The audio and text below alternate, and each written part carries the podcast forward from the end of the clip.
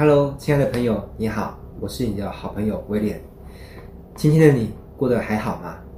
在开始的时候发出这个问句，也许你会觉得有点困惑，你为什么要用这种方法跟我做问候呢？反正你这个影片是给一群人看到的啊。那我过得好不好，对你有什么差别吗？来，我这边要稍微解释一下，为什么我想要在这个影片的一开始，先用这样的口吻跟你问一下，亲爱的朋友，今天你好吗？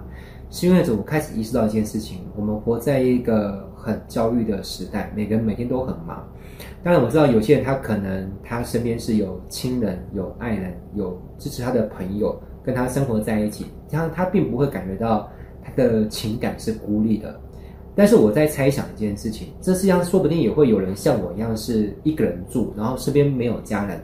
那每天可能是工作工作，然后忙了一整天之后，从睁开眼就忙到晚上闭上眼，然后一整天当中没有人给予你温暖，没有人给予你关心，然后没有人问你今天过得好不好。我猜想这样的人应该是有，而且搞不好不少，搞不好就在我的脸书或 YouTube 频道或任何地方都有可能。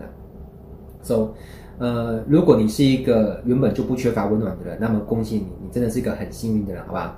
那我我在想想，如果有些人可能你忙了一整天，可能你今天有一些愤怒，有一些悲伤，有一些不愉快，但是没有人去察觉到你的这些内心的情绪的小变化，没有人可以对你温柔的说一声“亲爱的，今天过得好吗？”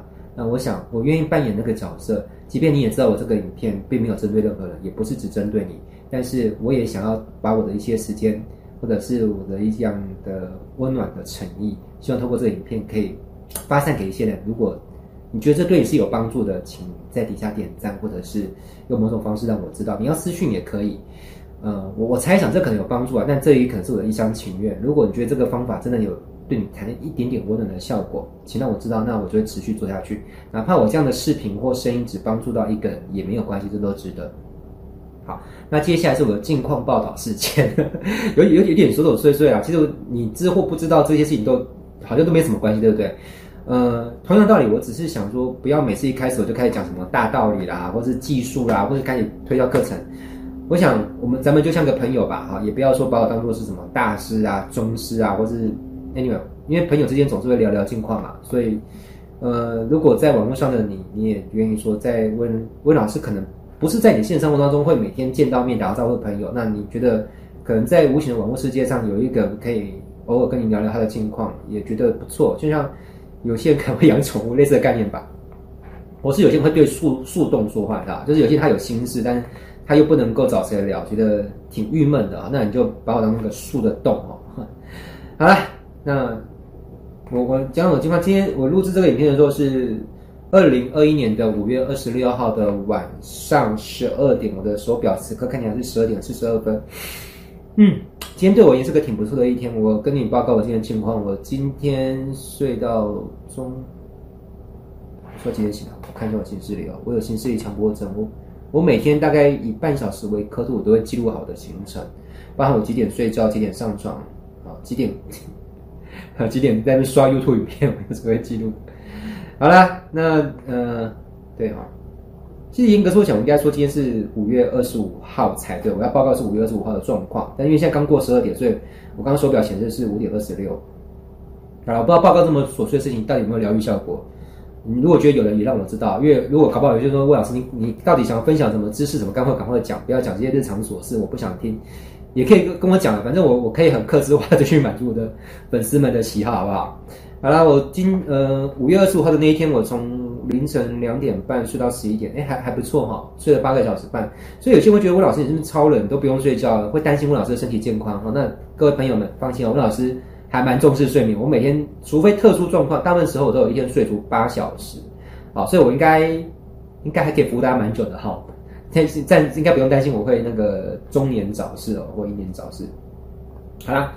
那我今天呃五月二十五号的那一天呢，我有下午有一场线上的讲座，透过录音进行，而且居然收单收的还不错，哈哈，有多不错呢？好，差不多是一般上班族两个月薪水哈，详情自己推算。那我觉得很很感恩哈，真的很感恩我。你看我眼神，我不是炫耀说，呃，毕竟强者强中自有强中手，山外有山，人外有人嘛，哈，能够透过线上演讲收单比我更厉害的也是存在的，但是。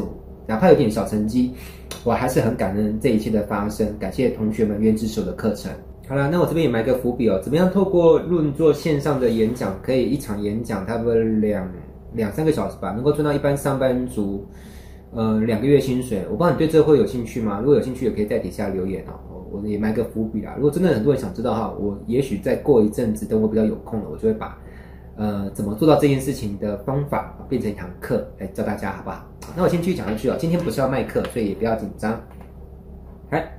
我现在讲个故事，呃，这个故事叫做丢麻绳的人。好，我先讲明一下声明啊，这故事完全是 百分之百原创啊。当然，好像是前一阵子我去台中出差的时候吧，产生灵感啊。所以未来如果你有从别的地方听过这个故事之后，再来看我这个影片，如果以先后顺序，你是先看到别人的说法，再回头看到这故事，呃，我可以跟你声明，这绝对是我优先原创的，好不好？好了，那我来讲这个故事。呃，故事的主人公一样叫小鲁。好，我之前之前上一集影片如果你看过，我未来的很多故事主人公都叫小鲁，这样就不用每次为了讲一个新故事要重新做一次故事主人公的人格设定，这样很累啊。啊，那小鲁是一个经商算还算大致上算经商有成的老板了哈。那这个老板有一天在赶路啊，赶路的过程中他不小心掉一个井里面，一个井，这样这样可以可以想象吗？好，掉进一个井里面。那你不要问我说为什么为什么赶路会掉进井里面啊？你就想象在古代好不好？就那个《倩女幽魂》的那个时代，好好好，这样可以理解了。啊，老板掉到井里面，那他就要对外大声的呼救：“嘿哦嘿哦，SOS，谁谁来救我？”好，你你可以想象个情景吗？一个人赶路，然后掉进井里面。然后，哎，啊，井里面没有水，这是个枯井，哈 哈所以没有没有溺死的问题。你就想象那个啊，对，那个《天龙八部》里面的段誉嘛，他是一国的王子，不是也曾经掉进那个井里面啊？大概是这个概念啊，枯井，然后里面有一些烂泥，大概是这样。好，这个时候遇到了谁呢？好，遇到了有一个人，好，他叫阿雄啊，阿雄啊，以后故事中也会有很多叫做阿雄哈。那你也不要去猜测说，魏老师。你说的阿雄是不是你身边那个某某人叫阿雄？其实你也不要想太多哈，阿雄就是个虚构的角色哦，任何人可能都给阿雄。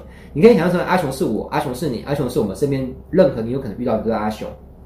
好了，好，我们交代了阿雄这个人呢，阿雄是个商人哈，你也可以说阿雄是个业务员啊，反正业务员也是商人哈。那这个商人做的也还不错，那阿雄也在赶路哈，赶路的过程中他也刚好路过这个井啊。那路过井的时候，他听到那个那个小鲁在那个井里面呢，大声的呼救：“救命啊！救命啊！我掉进井里面，谁来救我啊？”然后这个时候，呃呃，我心想，阿雄的状态是他是个商人，他正要赶去见某个客户，就要呃介绍商品，然后万一谈成功的话，他会签下一笔大订单，然后公司会给他很多的奖金或收入啦，大概就是这个情况。好，那你想想看哦，如果你是那个阿雄，这个时候你正在赶去见客户的路上。那你听到有个人在井里面呼救，那请问你到底是救还是不救？好，再去思考一下啊。你是业务员，你在赶路路上你，你遇到一个人在求救，那到底你是要救呢，还是不要救呢？好，那我们来讲一件事情，分析给你听哦。我这个呃工科毕业生，虽然我的土木念得很烂啊，蛮嗯呃，但但我还基本上我还是有理工人的那个脑袋，所以我事情很会做逻辑分析哦。好，我们先说一下。救吗？好，我跟你讲，诚实的说哈，坦白说，阿雄没有很想救他，好，真真心话。为什么很想救？没有很想救他？因为说的这个井里面掉进的是谁，我又不认识，非亲非故，我干嘛救他，对不对？而且现在我这样左右看一看，张望没有别人在啊，所以我不救他，我不会被道德谴责，不会被社会批判，对不对？反正我现在经过这个井，搞不好连。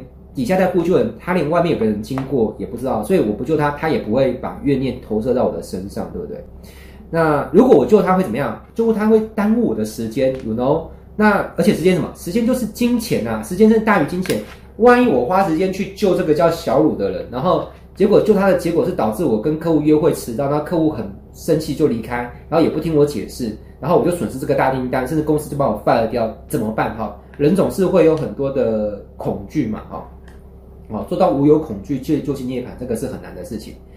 So，那这是讲救的救的心理分析啦。那我们来讲一下，那不救呢？不救又觉得这个在井里面呼救这个，不知道是谁哈，很可怜的哈。万一是听他呼救，我继续赶路，他听到那边呼救，感觉又又让人觉得不舒服，好像我是个坏人哈。因为人人有时候看到别人一个可怜人，我们不去救他，或是不去帮助他，我们是就会觉得有点内心产生一种。好像我们不帮助别人，我们就是个坏。就好像如果你路边经过一个乞丐，你也会在内心有个挣扎，就到底我要不要拿拿钱去救济这个乞丐？应该说我我不去施舍给这个乞丐，就感觉我好像不是那个好人，然后会觉得内心会有点不舒服。你有没有留意过，你之前遇到有个可能乞丐，或是有一些弱势族群跟你推销可能口香糖的时候，你是内心也有过这样细微的的个变化，就是你在犹豫到底要不要捐钱，或是跟他买东西。你某部分也在担心自己，万一不帮他，好像自己就不是个好人，对不对？所以为了让我们自己比较心里舒服一点哦，我们还是去捐个钱，还是买个买个东西捧场一下。其实那个部分不完全出在利他的行为，有一部分是利己行为，就是我们希望让自己的那个不舒服可以可以被代谢掉哦，不要存在。所以我们有时候帮人不全然是利他，有时候是利己。那接下来呢？好，我们先假设。阿雄的最后的内心活动呢，是决定要救了。现在遇到第二个问题，就是怎么救？好，那因为阿雄是一个商人啊，是个业务员。那阿雄是卖什么的业务员呢？